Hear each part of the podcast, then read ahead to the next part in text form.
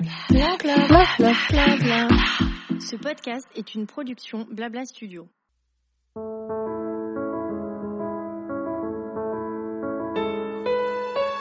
En tant que femme, les premières fois sont nombreuses tout au long de notre vie. Ces expériences peuvent être des découvertes, mais certaines sont parfois plus éprouvantes que d'autres et marquent notre parcours d'une pierre blanche.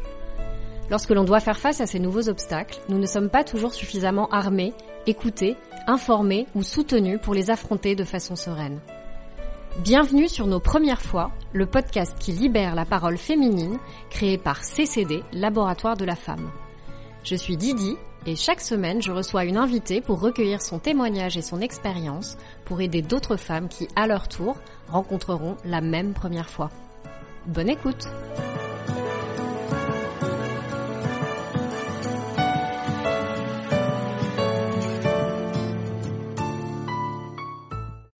Aujourd'hui, je reçois Noémie pour parler avec elle de ses premières règles. Elle fait partie de celles qui les attendaient avec impatience, sans aucune appréhension, car Noémie en savait déjà pas mal sur le sujet. Bonjour Noémie. Bonjour Delphine. Je suis ravie de te recevoir à ce micro aujourd'hui pour qu'on évoque ensemble le sujet des premières règles. Alors, est-ce que tu veux bien nous dire, toi, euh, à quel âge tu as été réglée? Alors, j'ai été réglée à 12 ans. Ah, c'est hyper tôt Tu trouves? Ah ouais? Bah écoute, moi c'était vers 15 ans plutôt, tu vois. Donc, 12 euh, ans, ouais. J'étais en cinquième. D'accord. Et euh, t'avais beaucoup de copines qui étaient réglées à l'époque ou c'était euh, Euh, alors, dans mes souvenirs, ouais, il y avait pas mal de copines et euh, du coup, j'avais une sorte de, de pression, une sorte d'attente aussi. Je me sentais un peu englobée dans, dans un mouvement et j'avais hâte d'y Ouais. d'y- d'y prendre part. T'avais été briefée un petit peu sur le sujet? Est-ce que tu savais ce que c'était? Alors, j'avais été briefée par mes cours de SVT, en Ouais. fait, par mes profs aussi, par ma mère, du coup, un tout petit peu, et puis surtout par les documents en fait que, que j'avais euh, glanés, parce que je, je partais en vacances quand j'étais plus jeune, je partais en Bretagne. Et en fait, il y avait un camion, un camion euh, de protection, enfin je sais pas comment on appelle ça, peut-être d'orientation, euh, un camion qui faisait de la prévention, voilà. Et euh, en fait, donc tous les étés, j'allais chercher des petits prospectus sur la contraception, sur les règles, et donc ça, je l'ai fait de mes 8 ans à mes, à mes 12 ans. Mais t'étais ultra bien informée en fait, c'est incroyable. Bah, J'étais hyper curieuse surtout. C'est euh, quelque chose, euh, j'imagine, qui fait partie de toi, la curiosité. C'était pas que simplement sur ce sujet-là. Bah c'est surtout que je me disais, bah, c'est bizarre, ce, ce camion, il distribue plein de trucs.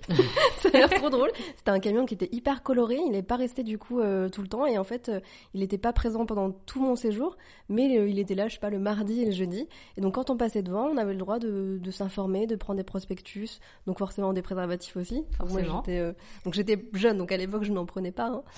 Mais T'aurais euh, pu en prendre pour découvrir l'objet ou pour te familiariser. Avec Alors j'ai pas cette curiosité-là de.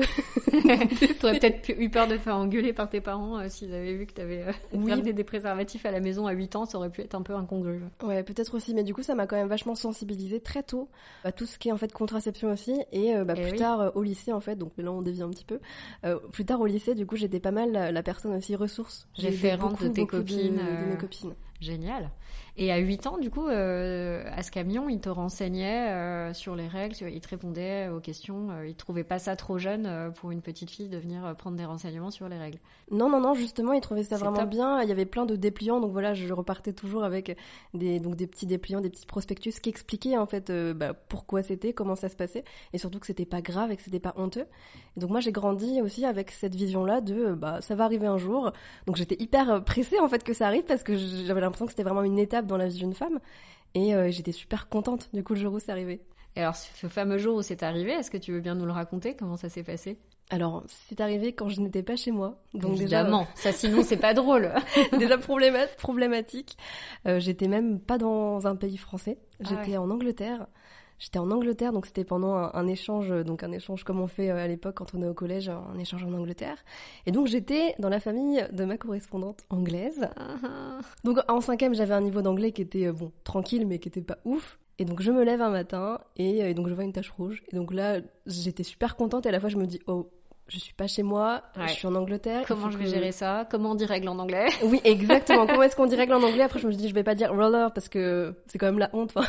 Et donc, j'ai très vite, enfin, je suis très vite allée chercher mon dictionnaire, euh, mon petit arabe. ça. Bon réflexe. Voilà. Et donc, j'ai regardé et on dit menstruation. Et donc, je me suis levée. Je suis allée voir la, du coup, la mère de ma correspondante. Et, euh, et donc, elle me voyait du coup pas bien. J'étais toute rouge. J'étais hyper gênée.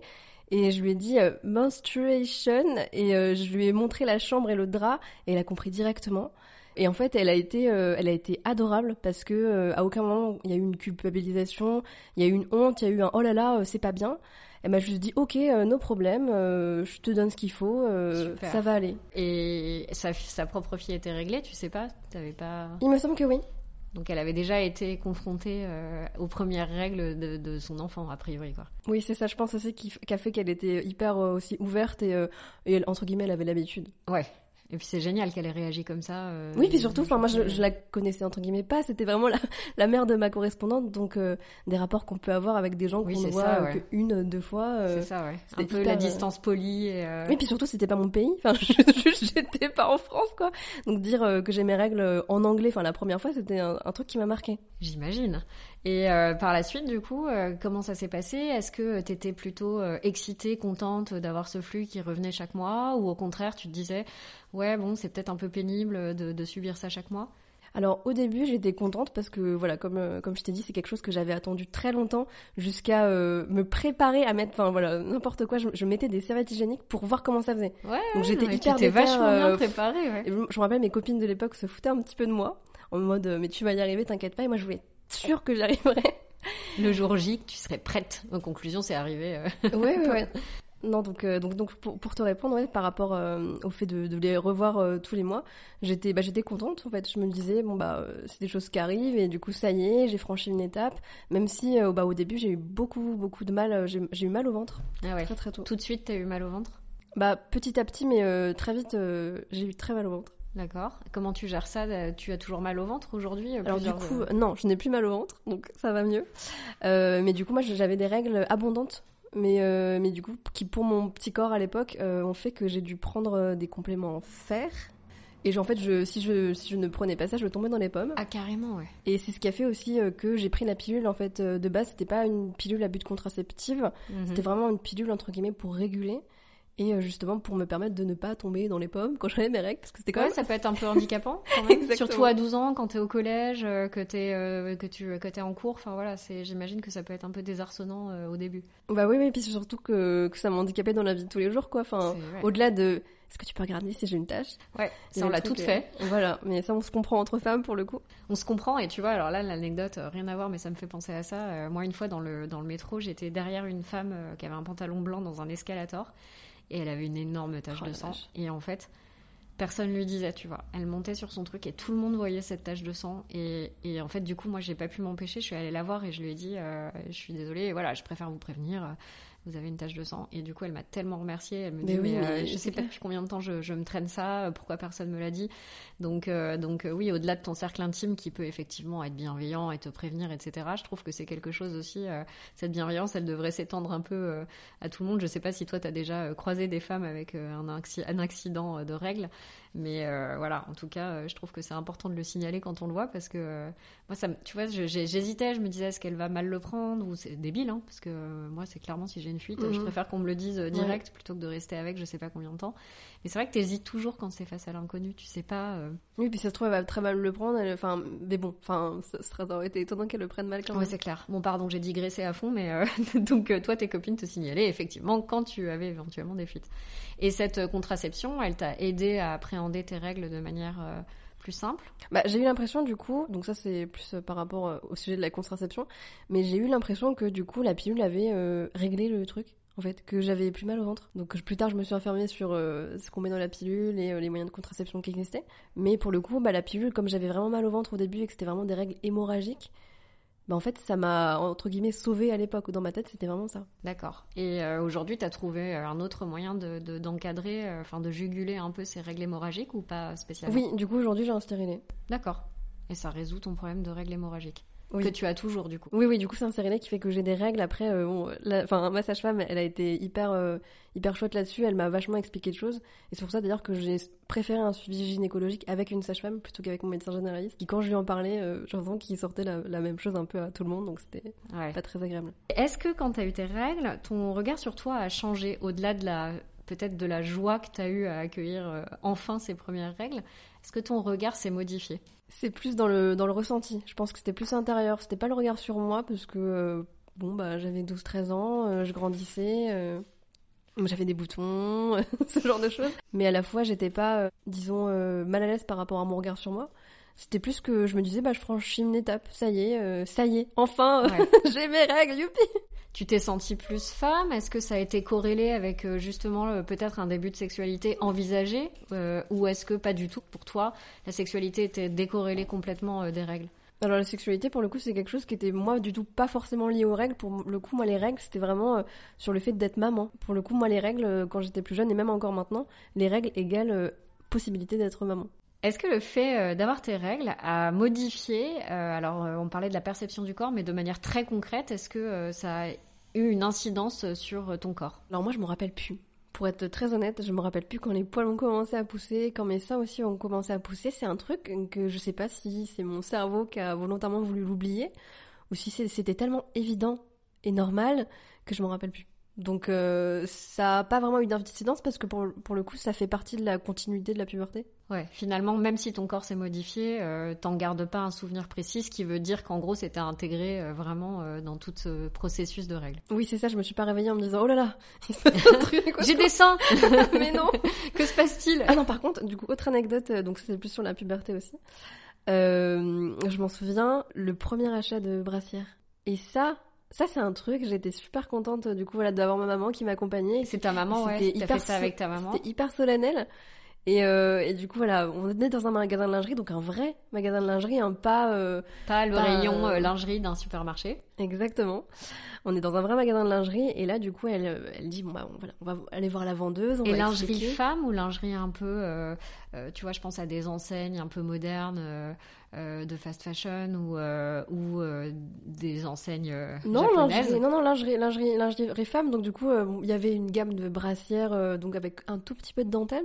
Mais, euh, mais pour le coup, j'étais super contente moi d'avoir ce souvenir-là et c'est ce que j'espère aussi que je transmettrai à, mes enfants si j'ai un jour des filles. Ouais. C'est que ce moment, c'est important aussi dans la vie d'une femme, se dire allez, bah là, Ça on y va est, chercher euh, de quoi, voilà, soutenir. euh, tout c'est ça. vrai. Ouais, c'est vrai. Alors bah, après, aujourd'hui, je suis un peu nos bras, donc euh, la tendance est inversée. Ah, c'est marrant ça. Et euh, si on revient justement au sujet de la relation avec ta maman, avec qui te- tu pouvais en parler, est-ce que vous adoptiez un terme spécifique? Euh, Tu vois, il y a par exemple des gens qui vont désigner les règles par ragnagna ou ce genre de choses. Est-ce que toi, tu avais une terminologie spécifique quand t'en parlais avec ta maman ou tes amis, ou c'était vraiment genre règles? Alors ragnagna déjà, c'est très moche. Enfin, On est d'accord, mais c'est pas agréable du tout à, à dire et à entendre. Euh, donc non, après nous on disait règles, mais euh, par contre je sais qu'entre copines euh, on disait ah t'as tes roux doudous. Aussi ça j'ai déjà entendu des doudous. aussi. Ouais. Des roux doudous et surtout un truc qui m'a marqué c'est c'est Charlotte. Alors je ne sais pas pourquoi Charlotte a cette Ouais. connotation de règle. C'est Il fou. doit y avoir sûrement une histoire là- là-dedans, donc ce serait intéressant de chercher pourquoi. Mais c'est Charlotte. C'est Charlotte, genre Charlotte est là. Incroyable. J'ai jamais entendu ça. C'est fou. C'est Charlotte.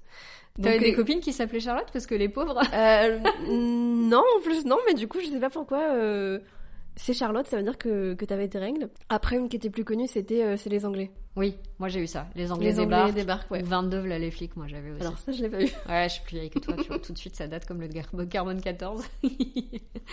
et, euh, et sur cette question aussi, est-ce qu'il y avait une tradition dans ta famille? Euh, Tu vois, moi j'avais parlé des règles une fois sur euh, les réseaux sociaux, euh, sur mes réseaux, et il y a beaucoup de femmes qui m'ont dit, bah moi j'ai reçu une gifle quand j'ai eu mes règles la première fois, ce qui m'a méga choquée, en- parce que alors moi pour le coup, il y avait, enfin, je, je n'avais jamais entendu parler de cette tradition qui me semblait euh, un peu curieuse pour être honnête avec toi. Alors après, elles m'ont dit, elles m'ont dit non mais c'était pas, euh, je me suis pas pris une dérouillée, euh, c'était pas l'enfer, c'est plus le geste symbolique euh, de donner la gifle. Est-ce que toi, t'as eu cette gifle ou une autre tradition familiale? Pas du tout. Non, pas du Ça tout. me rassure moi, je suis... parce que moi, je, je suis rentrée suis sentie de- un peu. euh, Oui, moi aussi, je, bah, je rappelle de, de quand tu avais posté Ouais. ça et, et j'avais été aussi un peu choquée. euh, Ah bah tu te souviens, tu te souviens. ouais, et il y avait plein de exactement, nanas qui avaient témoigné euh, en disant vraiment ouais. quoi. Après, tout je, je l'ai compris du coup ce geste-là. Je me suis dit, c'est vraiment. Enfin, bon, c'est hyper violent. Enfin, quand même, moi, je trouve Bah ça hyper violent. Mais, euh, Puis mais- ça associe un peu les règles à quelque chose euh, au-delà de la violence, tu vois, de, de quelque chose, je sais pas, euh, de bienvenue dans le monde adulte, tu te prends une baffe, t'as pas envie d'y aller, tu vois, tu te dis Mhm. attends, euh, je vais rester un peu plus longtemps de l'autre côté, quoi. Oui. Donc non, du coup, pour te répondre, j'ai pas eu de, de tradition particulière. Ni de gifle, ni. Oui, euh, non, je suis juste rentrée de voyage en disant maman, bon, euh, Ah oui, c'est ça. oups. euh. D'ailleurs, comment elle l'a pris, euh, comment elle l'a pris ta maman quand tu lui as dit, euh, je l'ai eu, j'ai eu mes règles en Angleterre? Bah, Elle était triste, elle était non, étonnée. non, non, elle, elle était d'accord. Enfin, il y, a- pas eu de, elle était pas triste de pas avoir vécu ça avec Oui, moi. c'est ça. Et pas non plus étonnée. En fait, ça arrive souvent dans, en, voyage scolaire apparemment. De ce que me disaient le, bah, les profs d'anglais qui voyageaient avec moi à l'époque, on dit que voilà, c'était souvent qu'il y avait des premières règles. C'est fou parce que tu sais, de la même manière qu'on dit que, euh, par exemple, plusieurs femmes qui travaillent ensemble régulièrement vont avoir des cycles qui se coordonnent.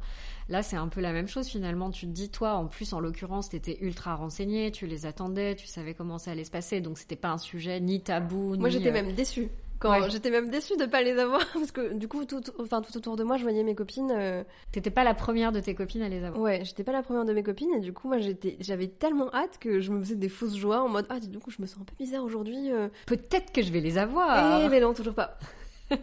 Aujourd'hui, comment ça se passe au niveau de tes cycles? Donc tu me disais que tu avais un stérilet qui te permettait encore une fois euh, de pouvoir juguler un peu ces règles hémorragiques. Est-ce que c'est un moment dans le mois que tu attends ou que tu redoutes? Alors, j'ai des cycles du coup qui ne sont pas du tout réguliers.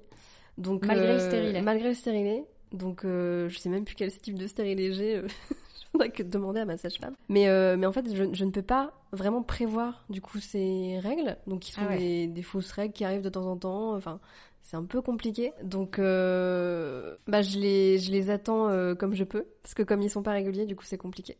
Mais après, je suis toujours un peu rassurée quand même quand je vois qu'il y en a. Je me dis, bon, c'est bon, je suis pas enceinte. Mais euh, après, oui, oui c'est vrai que c'est rentré entre guillemets dans, dans ma routine de femme. C'est ce que j'allais dire, t'as rien trouvé euh, qui te permette de, de pouvoir peut-être les anticiper ou prévoir, euh, toi qui te déplaces apparemment beaucoup dans ton métier en plus. J'imagine que ça doit pas forcément être évident d'avoir ça en ligne de mire et de se dire, ok, bon, alors là, ça peut arriver à tout moment, donc. Oui, bah voilà. Non, donc non, j'ai pas rien vraiment, à, à moins d'observer du coup ma glaire cervicale, mais j'ai pas de, j'ai pas de petits tips pour vraiment les prévoir. C'est quelque chose que tu te dis que tu pourrais résoudre, par exemple, en en parlant avec ta sage-femme ou avec un autre professionnel de santé qui pourrait t'aider peut-être à avoir, euh, si ce n'est des cycles réguliers, au moins pouvoir les anticiper ou c'est quelque chose auquel tu t'es habitué et du coup tu... Bah, je me suis habituée puis pour le coup, du coup j'ai toujours quelque chose sur moi, j'ai toujours une protection, une serviette.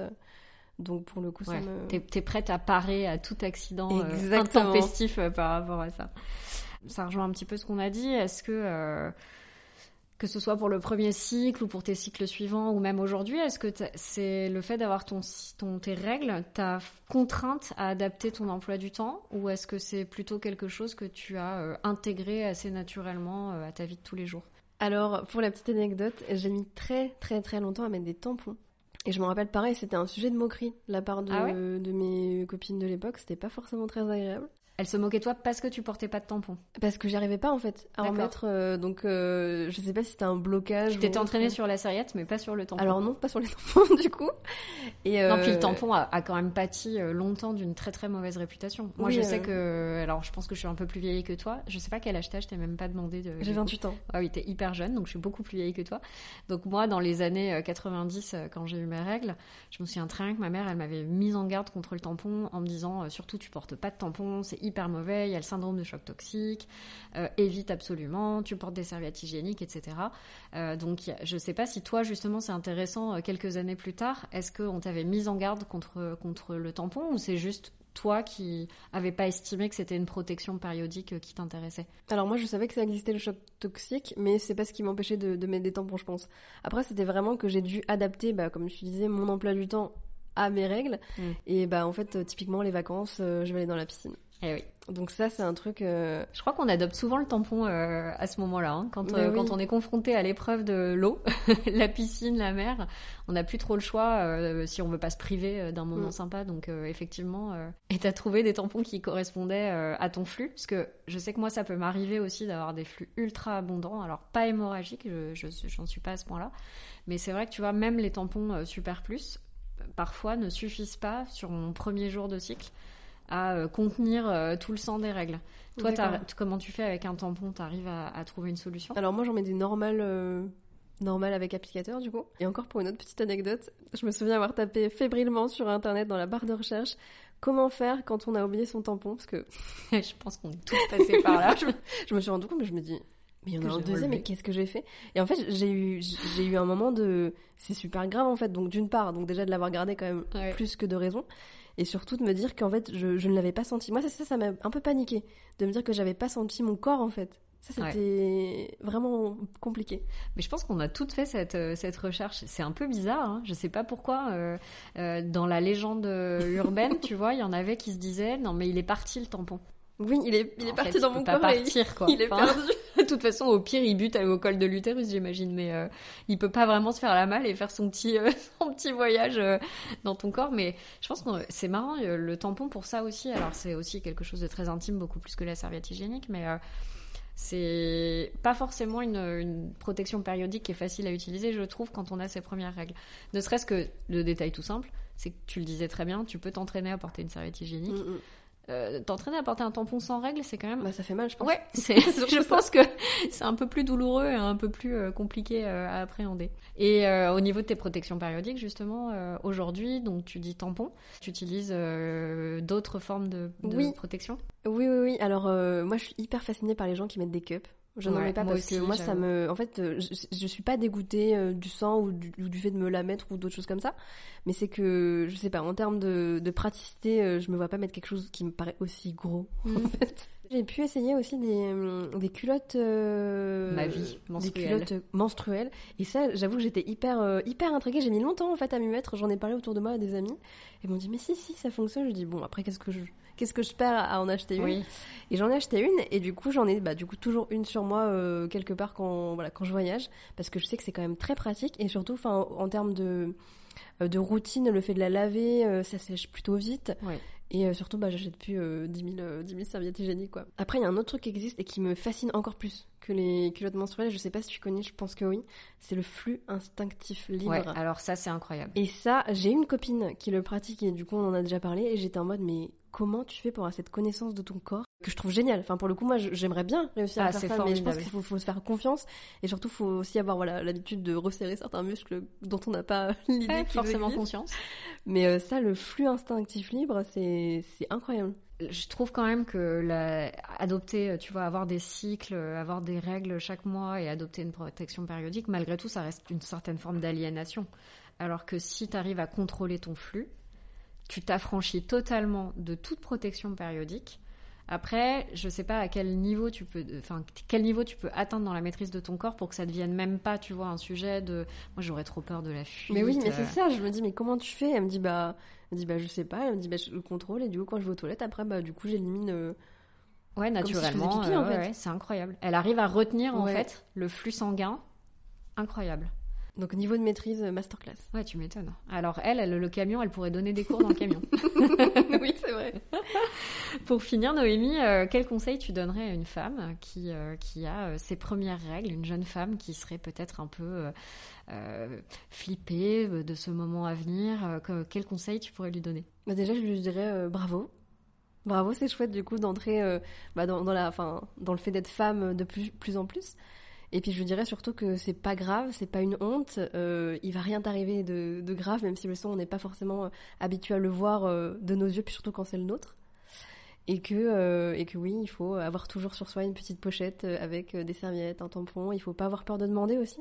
Parce que moi, ça m'est arrivé aussi de tomber sur des, des hommes qui, pour X raisons, ont des protections chez eux. Mais non. Euh, et ça, c'est genre, euh, c'est le, c'est le goal d'amitié.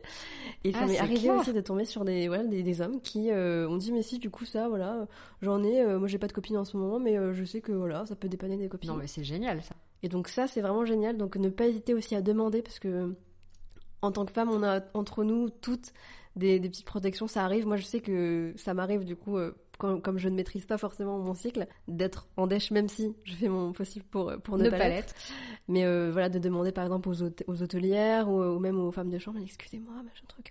Mais oui, il n'y a pas de souci. euh, il vaut mieux ça que de se retrouver vraiment euh, voilà, dans une situation pas agréable où tu Mm. te sens pas bien et tu dis j'aurais Et où tu prends du papier toilette. oui, oui, oui, mais d'ailleurs en parlant de papier toilette, autre anecdote, bon, c'est pas, je suis sûre que c'est pas, c'est pas arrivé qu'à moi. Une fois, j'avais zéro autre choix que de prendre un mouchoir à l'eucalyptus. Ah là là là là, mais tu t'es brûlé les muqueuses, non ben, j'avais pas d'autre choix et du coup, je me suis dit bon, Ah. bah, et donc, euh, donc il est pas resté très longtemps, mais suffisamment pour que je le sente. Ah là là, ouais. donc voilà, c'était l'anecdote, euh, l'anecdote chelou. Ne choisissons pas de, de, Non. de mouchoirs parfumés ou à l'eucalyptus. Super. Merci beaucoup Noémie de t'être livrée euh, derrière ce micro. J'espère sincèrement que cet épisode euh, accompagnera euh, les femmes soit dans leur souvenir de règles, soit dans l'appréhension de leurs premières règles et qu'elles y trouveront leur compte par rapport à tout ce que tu nous as raconté. Merci beaucoup Delphine. Merci à toi. Je remercie Noémie pour son témoignage et je laisse place au docteur Stéphanie Pozzi qui va nous rappeler tout ce qu'on a oublié de nos cours de SVT et parler de la première consultation gynécologique. Bonjour, je suis Stéphanie Pozzi, je suis gynécologue au centre hospitalier Antoine Béclair à Clamart dans les Hauts-de-Seine. Aujourd'hui, on va parler euh, des premières règles et puis de la première consultation gynéco. L'âge des premières règles, il varie euh, en fonction des, des, femmes. On a tous une petite glande dans le cerveau qui est prédéterminée à se mettre en route euh, à tel ou tel âge et en général, entre 8 et 13 ans chez les femmes, ça va entraîner des sécrétions d'hormones qui vont réveiller en fait les ovaires qui vont se mettre à fabriquer des, des hormones. Et le premier signe de ça, bah, c'est la glande mammaire qui commence à se développer un petit peu. Et en général, quand la glande mammaire commence à se développer, bah, deux ans après, il y a les premières règles, entre 10 et 15. C'est la fin du processus en fait. Ça veut dire que ça y est, la jeune femme euh, peut se reproduire. Les règles, elles sont pas toujours, euh, d'ailleurs rarement régulières, c'est-à-dire qu'elles viennent rarement de manière régulière, tous les 28 jours, etc. Alors ça peut arriver, hein, des femmes qui ont des cycles réguliers d'emblée, et puis il y en a d'autres qui ont des cycles irréguliers toute leur vie. Ça veut absolument pas dire qu'elles auront des difficultés euh, à avoir des enfants. Ça veut juste dire que c'est comme ça. Et puis on peut avoir des femmes qui ont des cycles réguliers toute leur vie. Et puis une fois, euh, un coup de stress euh, ou rien du tout, même sans raison, et eh ben ça va être décalé. Le cycle menstruel, c'est le cycle qui va du premier jour des règles au premier jour des règles d'après. Donc ça peut faire 26, 28, 32. C'est ça qui est pas forcément régulier. La première partie du cycle, ça va être l'ovaire qui va fabriquer un follicule qui va pondre un ovule. Et la deuxième partie du cycle, c'est le follicule qui a pondu, qui va se mettre à fabriquer aussi des hormones qui vont terminer le nid dans lequel un embryon pourrait éventuellement s'accrocher. Et ensuite, s'il n'y a pas d'embryon, bah, ce nid se décroche et c'est les règles suivantes. Alors parfois, les règles inquiètent, euh, les premières règles, ça pose des questions, ça va avec des modifications du corps qui sont pas toujours faciles à vivre, donc ça peut être un motif pour aller pour la première fois euh, voir euh, un gynécologue ou pas. On peut en parler aussi avec une sage-femme, un généraliste, ou juste avec sa mère, sa grande sœur, sa petite sœur, sa cousine, enfin qui on veut. Mais si on a besoin de voir un professionnel à ce moment-là, bah, ça peut être l'occasion de faire la première consultation de gynéco. Ça sera pas une consultation où on va terminer sur la table, euh, déshabillé, à se faire examiner. La première consultation de gynécologie, c'est vraiment très très très très très exceptionnel qu'on soit examiner. Ça va être euh, taille, poids, tension éventuellement, mais ça s'arrêtera là.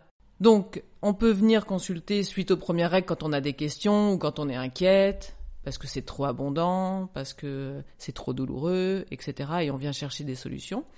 Et puis, on peut aussi euh, attendre d'avoir besoin euh, d'une contraception pour venir voir le gynécologue ou la sage-femme pour la première fois. Alors la première consultation gynéco, parfois c'est une maman qui amène euh, sa fille, et puis parfois c'est la fille qui vient toute seule parce que bah, soit elle vient d'avoir son premier rapport sexuel, soit elle envisage d'avoir son premier rapport sexuel, parfois elles anticipent.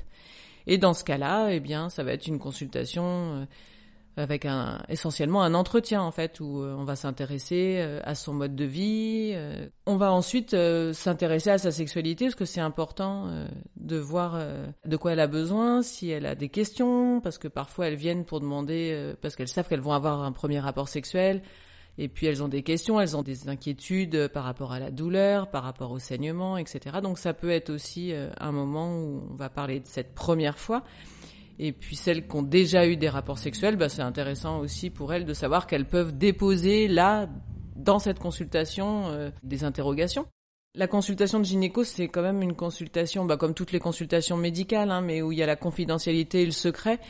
Donc euh, ça peut aussi être un endroit euh, privilégié pour euh, le dépistage des violences et comme toute consultation en médecine générale où je pense on peut parler de ça, la consultation de gynéco ça peut être un moment puisque la, la femme peut être reçue seule, enfin doit être reçue seule de toute façon à un moment, ça peut être un endroit où elle peut se sentir en confiance pour en parler. Parfois, il y a des jeunes filles ou des jeunes femmes qui, qui viennent en consultation de gynéco parce qu'il faut faire un frottis parce qu'elles ont eu des rapports sexuels. Donc là, on va prendre le temps de se poser et de leur expliquer qu'en fait, euh, le premier frottis, c'est à 25 ans et le deuxième, c'est à 26 ans et que ça, ça n'a pas lieu d'être juste après un premier rapport sexuel.